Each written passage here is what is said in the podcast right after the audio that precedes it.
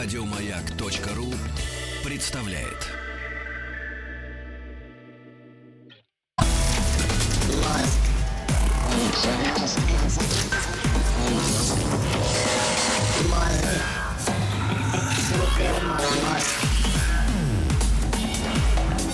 Объект 22. Мозг. Это «Объект-22», я Евгений Стаховский. Очередная попытка э, постичь что-то, в общем, вполне с какой-то точки зрения известное, но э, порой оказывающееся непостижимым или недостижимым, или, наоборот, э, сильно зашифрованным. Вот, может быть, какие-то шифры, кстати, сегодня будут играть особую роль. И здесь уже Анатолий Николаевич Баранов, доктор филологических наук, заведующий отделом экспериментальной лексикографии Института русского языка имени Виноградова Российской Академии Наук, профессор. Анатолий Николаевич, здравствуйте. Добрый вечер. Да, спасибо, что нашли на меня время. И когда я говорил о шифрах, я вот подумал, что, м- а, точнее говоря, потом, когда я начал вас представлять, а, и, и перед этим чуть-чуть сказав о шифрах, я подумал, что вот этот набор слов, которые имеют свои значения тоже в своем роде могут иметь отношение к тому, о чем очень хочу с вами поговорить, да, а именно о семиотике. Такой, в общем, науке, но тем не менее, которая, насколько я понимаю, э, как бы сказать правильнее, является своего рода междисциплинарной, наверное, какой-то областью, да? Ну, в каком-то смысле, да. и, конечно, и входит в состав каких-то других все-таки наук, потому что я не помню, честно говоря, чтобы а, всерьез где-то кто-то прям серьезно. Ну, то есть нет уже, например, доктора семиотики. Нет, в отличие от доктора там, филологии или доктора медицины, нету, да. По-моему, нету. И также я не помню, чтобы, например, там где-то в университетах, э, наверняка на филологических факультетах, может быть, и есть какой-то курс Нет, семиотики. курсы семиотики да, читаются, да, безусловно. читаются, да? Есть учебники по семиотике, пожалуйста, их можно купить, их можно скачать в интернете, как это нынче принято, Мгм. и там, ознакомиться. Это, конечно, есть, но специализации отдельной нету, и не пишут специалист по семиотике. Ну да, то есть сказать, я семи- кто? Я семиотик, да. Да, да. Но дело в том, что вообще э, там положение семиотики очень специфично. Потому что, вообще говоря, э, ну что такое э, семиотика? Это наука о знаковых системах. Вообще. Такая О лю- глобальная о любых. теория. О любых. А, и вообще, э, ну, когда говорят, что э, там человек разумный, да, но человек разумный это еще одновременно и человек знаковый. Это человек, который использует знаки разнообразные. И мы все живем в знаковых системах. Причем язык это только одна из знаковых систем. А их очень много. Ну, например, когда мы едем на машине и видим знаки движения, это отдельная семиотическая система, которая управляет движением автомобиля. Или, ну, не управляет, а регламентирует, точнее, там, движение автомобилей. Потом э, многие говорят, что кино это отдельная семиотическая система. А, архитектура — это отдельная семиотическая система, которая выражает определенные смыслы. А, И в целом получается, что язык — это лишь одна из семиотических систем. И в целом положение довольно странное, потому что э, там, с одной стороны лингвистика как наука о языке является частью семиотики. Да? Но при этом оказывается, что ученые, которые работают в области семиотики, как правило, не работают в области лингвистики и наоборот. Ну, есть, конечно, там счастливые исключения, там какие-то, ну, например, там, значит, Умберто Эко, который один из, из крупнейших специалистов в области семиотики культуры, одновременно является и лингвистом, и э, там, в частности, занимается проблемами перевода. У него есть несколько книг о переводе, там очень интересных. Э, Так что вот это отчасти совпадает там у некоторых ученых. Но это исключение. Да, э, там Лотман, ну, э, там Лотман все-таки в точном смысле не был лингвистом, хотя он был, так сказать, семиотом, ну, там, безусловно, Но специалистом. он филолог. в семиотики, он был филолог в широком смысле, и точнее даже литературовед или специалист по культуре.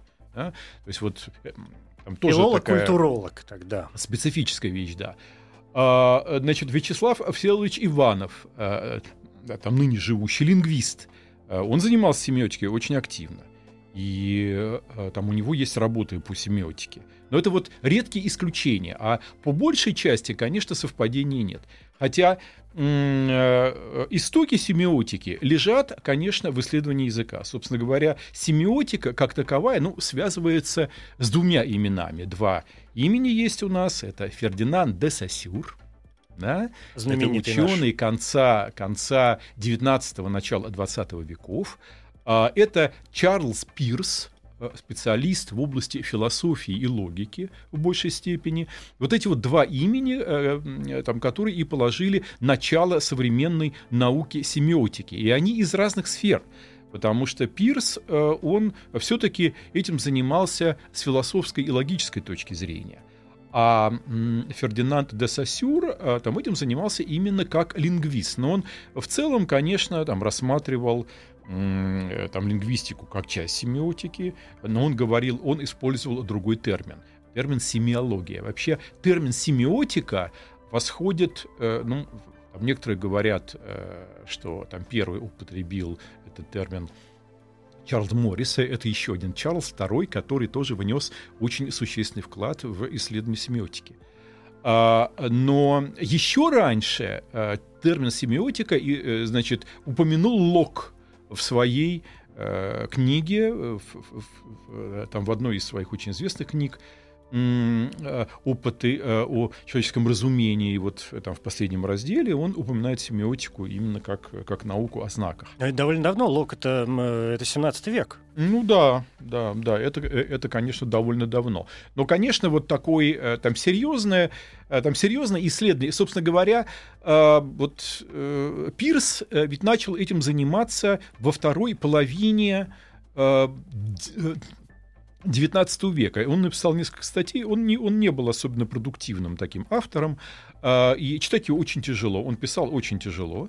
Э, и у него было несколько публикаций, которые, вообще говоря, стали известны широко только в начале 20 века, в 20-х годах, там, в 20-30-х годах 20 века а, э, значит, Фердинанд де Сассюр шел к этому со стороны лингвистики, и он стал этим, там, этим заниматься в конце э, значит, в конце XIX века, но тоже все это стало известно более широко в самом начале XX века. И это было связано с тем, что э, началось, э, значит, начался период неопозитивизма когда э, исследователи науки стали обращать особое внимание на методы, которые используют ученые при изучении разнообразного материала. То есть это практически философский, во многом, э, во многом даже мировоззренческий, да? В значительной мере, сдвиг, да. да, да, то есть да. перенесение точки зрения с одной части на другую. Да. Там, с, что считать наукой? Да, с того, там, что, что на, на как, например. Что, что ученый доказывает, э, там, когда он исследует тот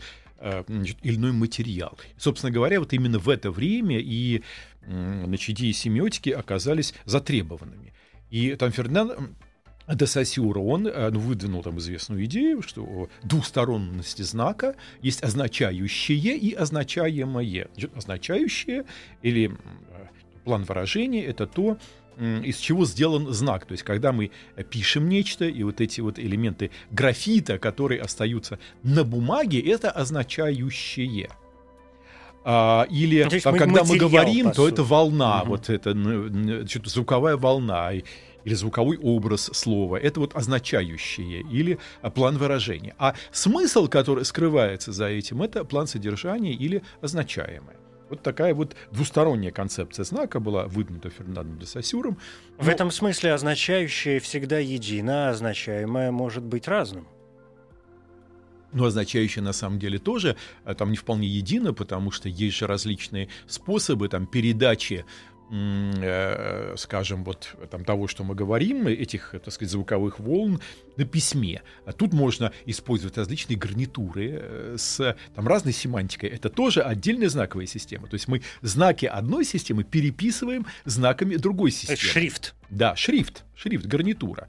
Там, скажем, если вы пишете курсивом, там это одно дело, а если, ну, не, не пишете, а там печатаете текст курсивом, там это одно дело. Это, так сказать, один семантический ореол. А если вы его отображаете готикой, это, это еще один ореол. А если вы используете эм, Кудряшовскую гарнитуру, которая э, там была специально разработана для энциклопедии. Это еще один ореол. Поэтому э, тут э, и означающее оказывается не вполне одинаковым. Ну, уже говоря, э, значит, не говоря о том, что все мы по-разному произносим звуки. Поэтому, Это правда. Поэтому в определенном смысле и означающее различается. Ну вот, а, но э, э, э, ну, а еще, а что очень важное сделал Сосюр, он дел, сделал различия между языком и речью. Да, значит, он ввел понятие langue et parole, язык и речь. Там язык — это система, а речь — это реализация этой системы в том, что он, сказ... он по-французски назвал langage. Это речевая деятельность. Это еще одна третья категория. Они обычно забывают, а это довольно важно. Потому что сам по себе язык не может реализоваться этой системой. Он реализуется в употреблении. И это употребление и есть речь. Или э, по Сосюру это лангаж. Ну вот, и вот такая, значит, оказалась интересная система, которая связана, вообще говоря, с функционированием любых семиотических систем. Потому что когда мы, э, там, скажем, развешиваем Э, там знаки движения на, на улицах, мы тоже, это тоже некоторые сообщения. Мы посылаем сообщения тем, кто едет на машине. Но другое дело, что оно отсроченное такое. Но это бывает и в обычном языке, потому что письма, письма, например, там, имейлы, которые там, человек получает позже, чем вы написали. Аналогично и здесь. То есть никаких принципиальных различий тут нет. И там, и там разные семиотические системы. Что касается Пирса, то он, а, имея в виду, конечно, это, там, это разграничение, он тоже, а, но он, правда, по-другому это называл, но он а, особое внимание обратил на типы знаков, которые там используют люди. И он вот э, там выделил три основных типа знаков. Первое — это иконы знаки, иконические знаки, icons. Это то, что внутри как бы повторяет особенности структуры или внешнего вида объекта, который этот знак обозначает. Ну, например, а, а, знак, который э, там указывает на запрет там, входить, например, перечеркнутый идущий человек. Это как раз вот знак И можно не писать слово там «стоп» да, или «нельзя», да, мы сразу понимаем, писать. что запрещено. Это такая иконка, да, угу. этих иконок очень много. Они есть даже вот в стандартном наборе э, там символов э, для Windows, например, и для для маков, то есть это все уже, так сказать, достаточно широко используется. И э, эти конические знаки, они довольно удобны, потому что они универсальны. Хотя с ними есть определенные проблемы, потому что в разных культурах они, э, значит, они понимаются немножко по-разному. Ну, например, в там, европейской культуре знак зачеркивания означает, что нечто отменяется. Вот человек идет, эта фигурка стилизована, мы его зачеркиваем, ход э, движения человека да. отменяется. Угу. Да? А есть культуры, в которых перечеркивание такое означает выделение. И вот, например, э, там в Юго-Восточной Азии, там, например, когда э, ты там оказываешься на каком-нибудь там, каком там значит, распродаже, ты обнаруживаешь цены, которые перечеркнуты. И это не означает, что они недействительны. Это просто ваше внимание обращается на эти ценники. Понимаете? То есть э, э, в разных культурах эти иконические знаки, хотя в целом все более или менее одинаково, но тем не менее определенные различия от культуры к культуре есть. А, вот, эм, э, это вот первый тип знаков, который он выделил. Да. Иконические знаки. Второй тип — это знаки индексы или индексалы. Это, индек, э, это знаки, которые, э, ну, как бы используются по смежности. Это, это вот то, что в лингвистике называется метонимия. Ну, например, когда э, вы идете по дороге, и стрелка указывает вам направление движения. Это вот как раз это типичный индексальный знак.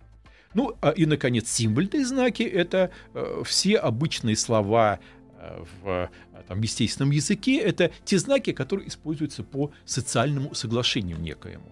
А, ну, потому что э, еще в свое время Сосюр писал, что это вот такое, что знаки, которые используются в языке, они э, не мотивированы, они просто э, есть результат общественного соглашения. Ну, а, отчасти Сосюр был там прав, а отчасти нет. Э, ну, почему был прав? Потому что действительно часть лексики, ну, никак не мотивирована. Ну, действительно, есть английское там, слово table и русское слово стол. Э, где там какие-то есть, так сказать, мотивации? Там никаких мотиваций. Просто э, в разных сообществах языковых есть некий договор, общественный договор, использовать эти слова именно для номинации этих объектов. Но оказывается, что в разных языках мира большое количество слов производных, которые производны от э, слов, которые никак не мотивированы, а только по соглашению там используются. Там, столовый там образован от слова стол. Да, столоваться, да, это тоже от слова стол. То есть оказывается, что значительная часть лексики, ну, по разным подсчетам, от 80 до 60 процентов для разных языков всего в целом лексического состава оказывается мотивированным. И это была одна из причин, по которой известный русский и американский лингвист Роман Якобсон подвергнул сомнению постулат Якобсона о произвольности языкового знака. Потому что Эм, Фердинанд де Сассюр исходил из того, что знак произволен. Что это значит? А, ну, что есть некое соглашение угу. просто. А, ну мы, вот это и означает. Мы да. договорились, так, что стол это обозначает стол. А table английское table, а, а табло, э, значит, французское, там тоже, так сказать, соответствующий объект. И все эти три разных, разные соглашения. слова, но обозначают одно и то В же. разных сообществах, да. А, но Роман Якобсон, когда вот он э, э, там это было выступление, по-моему, в а, там, 60-х годах на, на одной из э, там, всемирных, на одном из всемирных лингвистических конгрессов. А он как раз вот обратил на это внимание, что тезис там, Фердинанда де Сассюра не вполне верен что значительная часть лексики, слов в естественном языке мотивирована именно потому, что они являются производными. Это, э, это очень важное соображение. А, и это важно, потому что мы очень часто играем с этой производностью. Там, э, там многие шутки основаны на идее производности. То есть на игре слов говорят о простым языком, да? На игре слов, да. Причем да. часто бывает, что вот эти производные уже не имеют, например, отношения к фундаменту, к основе. Конечно, конечно, да, конечно. Ну вот, а, Э, и, и, э, э, значит, далее развитие вот этой науки пошло ну, немножко по-другому, там в разные стороны. Вот семиотика в США, например, после Морриса, да, значит, Моррис, во-первых, это вот, так сказать, последователь Пирса и его, так сказать, толкователь и популяризатор. Он его сделал известным широкой публике, Чарльз Моррис. Ну, Пирс же э, сам американец. Американец, да. Помню, и он, конечно, это наследует. Да. швейцарец, а Пирс Да, и Моррис, да, это дело, так сказать, там всячески пропагандировал. И правильно делал, конечно, потому что было что пропагандировать. И вот э, он ввел такое противопоставление э, семантики и прагматики он э, ввел понятие прагматики. Это, э, там, если семантика — это отношение знака к тому, что этот знак обозначает, то прагматика — это, э, это отношение знака к человеку, который использует этот знак. Это очень важное там отношение, которое сейчас очень широко используется и в лингвистической семантике, и, и там в семиотике тоже. То есть первое — это смысл, а второе — это что, польза? Это то, как человек использует этот э, этот знак в определенной семиотической ну, системе. то есть качество. Эти правила. Нет, ну это некоторые правила. Ну, например, там известно, что там в коммуникации, когда человек функционирует, он э, там использует язык для общения, то он, он должен придерживаться определенных правил при использовании этих знаков. Ну, например, он э, не должен э, говорить больше, чем надо он не должен говорить меньше, чем надо. Это вот один э, из постулатов Грайса, который относится к области прагматики. Он должен говорить ясно, выражаться ясно. Да? То есть вот э, это некоторые принципы использования языковых знаков, это, э, это относится к области прагматики, потому uh-huh. что для семиотики в целом, вот на первых этапах так сказать, развития этой теории было, в общем, безразлично. Вы могли использовать знаки в любой комбинации, главное, чтобы они выражали ваш смысл. Да? Но оказывается, что в процессе общения вы должны учитывать интересы э, вашего адресата. Но это известный вот э, принцип экономии э, или принцип лени, как еще говорят что функционирование языка определяется принципом лени, а именно говорящий стремится сделать свою речь покороче, ну, э, за исключением патологических случаев, да, а слушающий хочет, чтобы ему сказали более ясно, чтобы ему меньше усилий затрагивать, э, значит, сказать, затрачивать да? для понимания, да, да. И вот эти вот интересы противопоставленные, они и движут языком, потому что э, в целом вся языковая система изменяется из-за этого противоречия. А, и вот такое вот, э, это значит, очень важный прагматический фактор, который... Э, да, с ним понятно. Понятно, что... Не был учтен раньше. Да, понятно, что ясность бывает скучной, но об этом через минуту.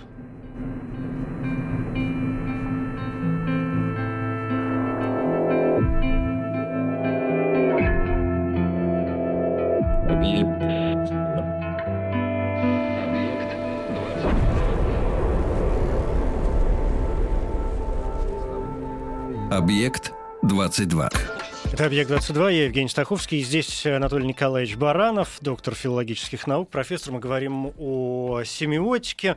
Я, знаете, что подумал в эту короткую, там, секундную, минутную паузу? Что понятно, что семиотика, по большому счету, ведь занимается а, исследованием передачи некой информации – причем зашифрованной информации. С другой стороны, можно сказать, что, в общем, ну, все вокруг занимается исследованием передачи информации в том или ином виде, иногда ясной, той самой, а иногда уж в таком зашифрованном виде, что и сто мудрецов не разберутся. Чтобы понять, в чем ну, то есть чем именно занимается семиотика, я э, как-то дошел до, до того, что э, подумал, что семиотика, в первую очередь, получается, занимается сравнением знаковых э, систем? Э, ну, понимаете, есть разные направления в семиотике, и исторические, и актуально сейчас, э, там, те, которые существуют. Ну, например, вот там традиция американской семиотики, она там стала больше заниматься языком животных, например. То есть ушла немножко... Ух ты! Да, в другую сторону, да. С другой стороны, э, там в Европе, ну, отчасти, кстати, и в США тоже, там эта традиция э, там дальше э, там была использована э, в, там, в области математической логики. Ну, в частности, вот там известные там, истолкователи там, положений там, семиотики в, там, в области логики, это, например, там, Фреги, там Готлов Фреги, это известный значит, немецкий значит, логик, он в, в своей работе о смысле и значении über Sinn und Bedeutung он эм, исследовал понятие истинности. А, значит, истинности с одной стороны, а с другой стороны понятие значения. И э, вот это было такое там развитие семиотики в сферу логики. С другой стороны, отечественная традиция э, там тоже очень богатая, но она представлена в первую очередь э, там, так называемой московско-тартусской школой семиотики – да, это, э, там, это Лотман с одной стороны, с другой стороны это, э, это Роман Якобсон, это, э, это Успенский, значит, Борис и Владимир, а, а вот и там целый ряд других ученых, которые занимались в первую очередь тем, что исследовали культуру как некую семиотическую систему. Это известный тезис Экапсо, значит, Лотмана о том, что все текст, и культура — это тоже текст, там, который нужно прочитать там правильно, и человек, там, когда он рождается в обществе значит, определенном, то его обучение как раз состоит в том, что он обучается культуре как, как некоторому тексту. Ну, это чистый структурализм. Конечно, да. А то конечно, и герменевтика. Конечно. Ну так нет, угу. это структурализм, безусловно, ну так и это и они и э, там есть же и московская школа структурализма, э, там, которая опять-таки представлена там Романом Якобсоном в первую очередь. Вот, так что э, вот тут было немножко там другое направление, причем я еще должен сказать, что в СССР оно имело свои интересные особенности, потому что э, слово семиотика, как и там, искусственный интеллект, было запрещено, потому что считалось, что это идеологически э, невыдержанные категории, не освещенные марксизмом-ленинизмом. И, э, и Лотман, и коллеги его, которые работали и в Тарту, и в Москве, испытывали постоянное идеологическое давление. Причем с моей точки зрения, его очень трудно было мотивировать, потому что, ну, никак это не связано с марксизмом-ленинизмом. Ну, никакого отношения к семиотике марксизм-ленинизм не имеет. Это абсолютно, ну, как-то разное. Он, он не за и не против, он и не поддерживает эту теорию, и не является чем-то ей противоречащей, и наоборот, эта теория никак противори... Э, не противоречит марксизму-ленинизму. Я подозреваю, что там были какие-то опасения, типа того, что вот Пирс, Моррис — это какие-то Э, значит, американские ученые-идеалисты, которые влияют на наших вот людей и вносят там какое-то идеологическое, так сказать, э, значит, некорректное сознание, понимаете, какие-то там идеологически некорректные идеи э, в правильный вот, так сказать, там, в процесс воспитания значит, настоящего строителя там, социализма и коммунизма. И в те времена, когда происходили конференции, их было не так много. Одна значит, из них была в 60-х годах, а там, по-моему, в 1952 году была организована Инславом, это Институтом э, славяноведения Академии наук, и значит, вычислительным центром Академии наук. И э, там обсуждались разнообразные проблемы семиотики. Кто-то из участников, значит, кажется, это э, там это был Владимир Успенский, предложил вместо э, слова семиотика использовать такое выражение вторичной моделирующей системы. Значит, почему? Потому что считалось, что, что язык это это такая первичная моделирующая система, потому что с помощью языка можно описать все другие семиотические системы. И э, там знаки движения по улицам, и э, скажем, какие-то, так сказать, э, невербальные знаки, которые использует человек, э, и да и не кино, только человек. и архитектуру, uh-huh. да, вот все это может быть описано с помощью обычного языка. Ну и кроме того, конечно, есть и всякие там языки программирования, ведь это тоже э, виды семиотических систем, и они описываются с помощью естественного языка. И вот естественный язык это первичная моделирующая система, а все остальное это вторичная моделирующая система. И вот э, был предложен такой эвфемизм, который оказался очень удобным, и он э, живет и по сию пору. То есть пусть первично изучает лингвистика, да. а семиотика будет изучать да, все это остальное. вот такой вторичный, да, угу. да. А, ну и в результате оказалось все-таки, что вот такой э, единой науки семиотики, которая как бы дает Э, указания всем остальным наукам, которые используют знаковые системы, как правильно эти знаковые системы использовать, в таком виде этой науки все-таки не существует. Хотя проходят там, конгрессы регулярно, хотя э, есть там, журнал Semiotics, который выходит регулярно э, и имеет очень хороший э, там, статус и э, там индекс Хирша и так далее.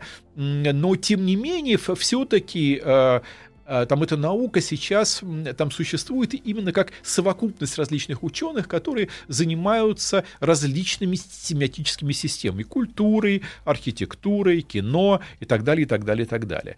А, а, более того, есть даже люди, которые исследуют ДНК как э, тоже как код такой, как вид отдельной семиотической системы. Ну, ее же можно описать словами. Конечно. Да, и люди, которые этим занимаются, весьма успешно это делают, поэтому с этим ты не поспоришь. Да, так что вот э, там в целом развитие семиотики идет немножко по другому пути. Но это понятно, потому что управлять как-то там разными науками и говорить, а вот мы знаем, как лучше э, значит, изучать язык, но тоже достаточно странно.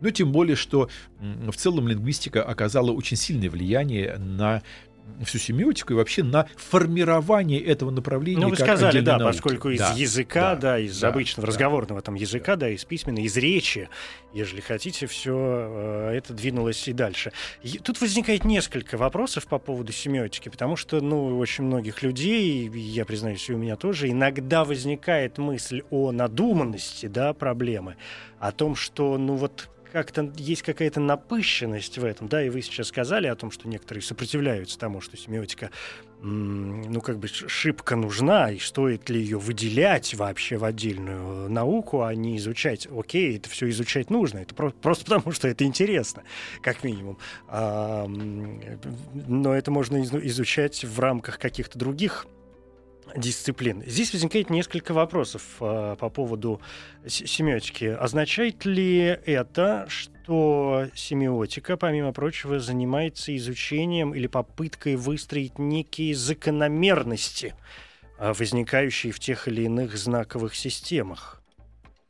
Э, ну, это отчасти верно, конечно. Э, ну, там, что касается сопротивления, нет, я это ну, как бы образно сказал, что вот, угу. что было бы странно, если бы семиотика это диктовала. Но там есть некоторые положения, очень важные, которые разрабатываются в отдельных науках конкретных, но оказываются очень важными семиотическими принципами. Ну, например, там разграничение а, объекта, так сказать, языка как объекта и метаязыка.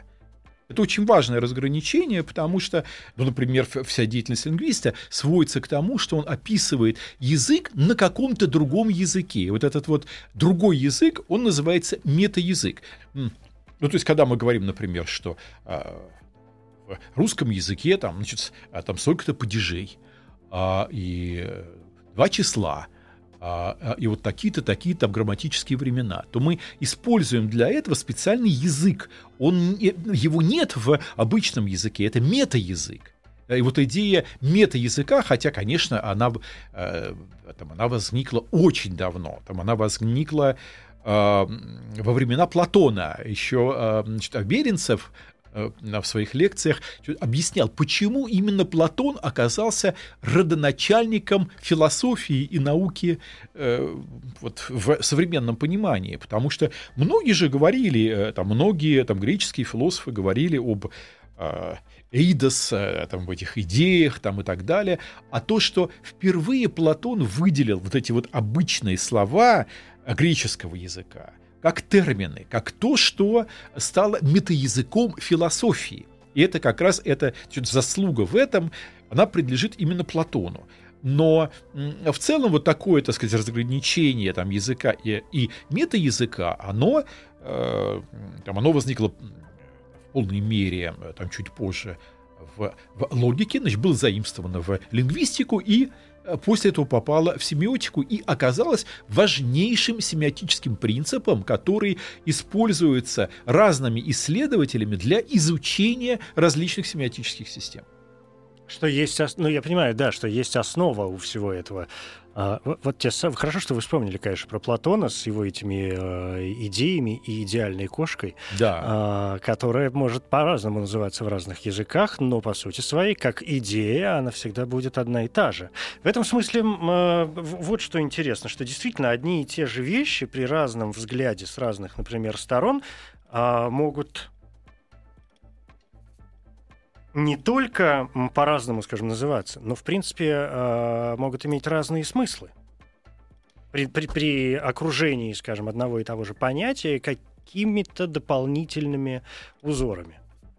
Нет, ну понимаете, тут э, там важные очень вещи возникают. Например, а, там есть какие-то области, которые очень далеки от семиотики, однако в них используются чисто семиотические категории. Ну, например, знак в системе, в семиозисе, обладает определенной различительной силой. Ну, что имеется в виду? Что э, ведь мы должны, там, используя знак, как-то отличать один знак от другого. Да? И вот оказывается, что разные знаки и разные компоненты одного и того же знака обладают различной различительной силой. То есть они э, с разной степенью силы отличают один знак от другого знака. Например, есть сфера товарных знаков. Вы знаете, такая uh-huh, очень большая uh-huh. область, да, а, и там товарные знаки это отдельный семиозис, это отдельная семиотическая система. А, и э, если вы какой-то знак, вот вы там придумали какой-то знак, да, и хотите его зарегистрировать, но вы не можете его зарегистрировать, если он сходен до степени смешения с каким-то другим знаком. А что значит, ну, например... А э, что там, значит сходен, да? Да, есть Microsoft, а можно э, э Microsoft, а можно Microsoft, а можно а, ну, какой-нибудь там... Да все что угодно. Microsoft, да, понимаете? Да, да. И вот э, я, например... Э, Это чисто маркетинговые занимаюсь, вещи, которые да, полно на, на всех рынках. Да?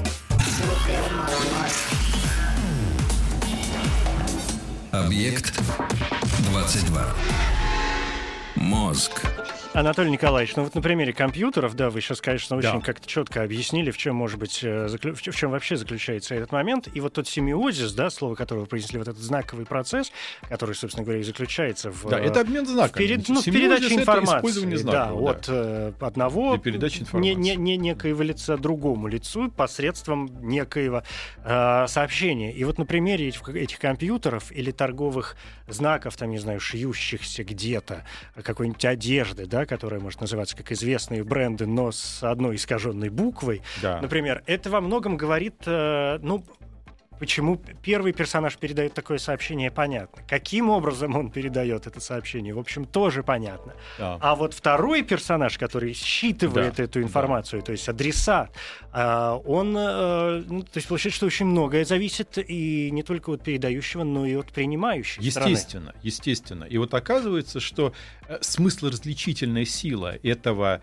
э, Microsoft будет слабой. Понимаете? Потому что э, в целом значит, в семиозисе там, этих товарных знаков он будет путаться с Microsoft. Угу.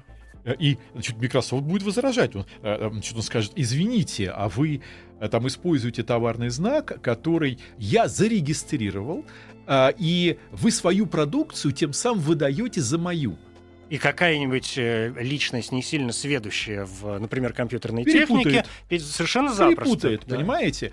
А, и а, вот оказывается, что этот семиотический принцип, потому что смысл различительной силы это чисто семиотический принцип, который был разработан и там используется в сфере семиотики. Угу.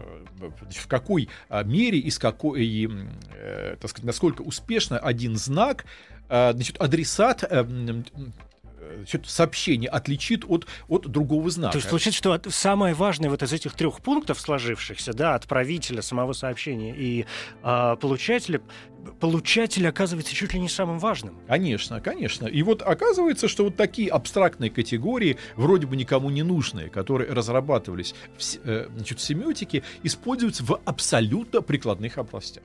И, а, а, значит, и это оказывается важным. Собственно говоря, это вот э, там известный э, там тезис, который, по-моему, приписывается Нильсу Бору, что нет ничего практичнее хорошей теории. Понимаете, практика — это хорошая теория. Если теория дрянь, то, извините, вы никакой, те, э, вы там практики хорошие на этой теории не построить. Не построить. Но, но получается ведь, что под э, семиотику в, в этом случае можно э, подложить, ну, абсолютно все. Цветы. Есть же язык цветов. Ну, Цвета, конечно, да. которые обозначают, с одной стороны, просто цвет, с другой стороны, носят, несут некоторый символ, который, кстати, чаще всего мы можем увидеть, ну, просто по раскраске, э, например, флагов, да, государственных. Э, деньги — чем не символы? А, конечно. А, орнаменты конечно. всевозможные. Вот те жество, вот те гжель, вот те э, э, мусикийская грамматика там какая-нибудь, да? Вот, кстати, какой вопрос-то еще с этой грамматикой, пойди разберись. Сленг, как часть языка, но вроде как-то арго, но которое понятно, тем не менее, только некоторой группе. Это, или профессиональное арго, да? Которое понятно только одной да, это, определенной Это в определенном смысле людей. тоже семиотическая система, конечно. Здесь вот, да, ну то есть получается, что вообще все сюда можно положить. Я почему э, и в начале передачи сказал, угу. что э, человек не только разумный, но он и знаковый, потому что он, конечно же, использует знаки. И его, собственно говоря, способность к мышлению, к обмену информацией проявляется в том, что он использует знаковые системы, разнообразные знаковые системы для общения, для, для выражения э, там, своих эмоций, э, для много-много-много чего. А, и именно поэтому там семиотика оказывается такой глобальной наукой с одной стороны, а с другой стороны, э, ну таким направлением научным, которое трудно было бы исчерпывающим образом исследовать, описать и сказать, ребята, вот э, вам правила построения семиотических систем, значит, смотрите, вот так нужно их строить, э, там вот так нужно использовать и так далее и тому подобное. Оказывается, что это не получается, потому что слишком глобальная сфера, и именно поэтому скорее семиотика получает некую там некие э, при, принципы использования знаков из других семиотических систем. Вот это вот, так сказать, направление скорее не сверху вниз, а снизу вверх. И именно поэтому-то и возникают у многих людей, как вы там совершенно справедливо uh-huh. сказали, что там есть определенные сомнения, типа, а что это за наука? Если она, там оказывается, что она разбита на огромное количество э, там разных направлений. Но, тем не менее, эта наука очень важная, и если ознакомиться с, с теми работами, которые э, там пишутся там, в рамках там, ну, Лотмана почитать для это оказывается было очень бы интересно. неплохо. Да, да. Это оказывается очень интересно. Угу. А, кроме того, понимаете, еще есть и э, сложности, которые возникают при, вз, э, при взаимодействии семиотической системы языка со средствами отображения этого языка вот в там, письменной речи, например. например, там для китайского языка иероглифика это еще одна семиотическая система, которая накладывается на использование вот этого устного языка китайского. И э, там китайцы активно там играют с, там, с иероглификой, потому что она имеет внутреннюю форму. И вот обыгрывание этой внутренней формы оказывается одним из, э, там, одной из особенностей функционирования китайского языка, что для, для других языков не очень характерно, потому что э, там в русском языке там все-таки алфавит э, ну, имеет совершенно другой. Образное мышление, да, нам меньше нужно да, порой задействовать, да. чем людям, которые занимаются действительно э, иероглифами.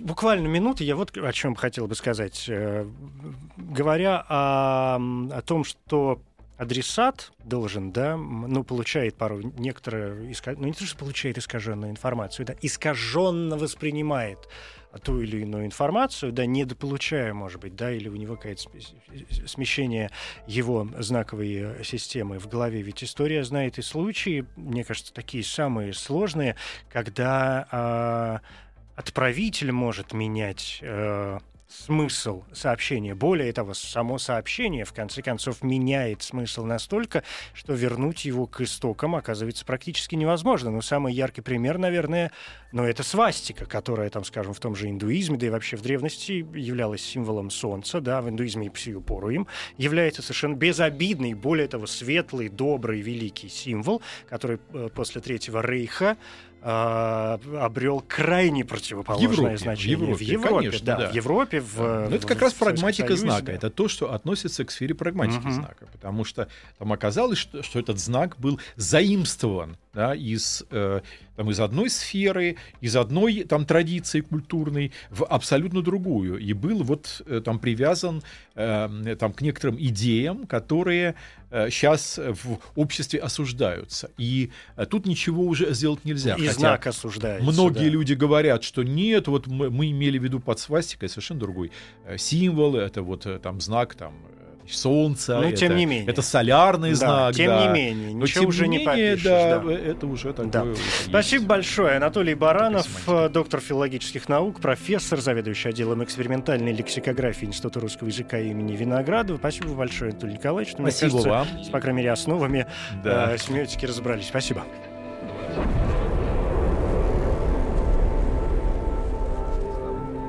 Объект 22. Еще больше подкастов на радиомаяк.ру.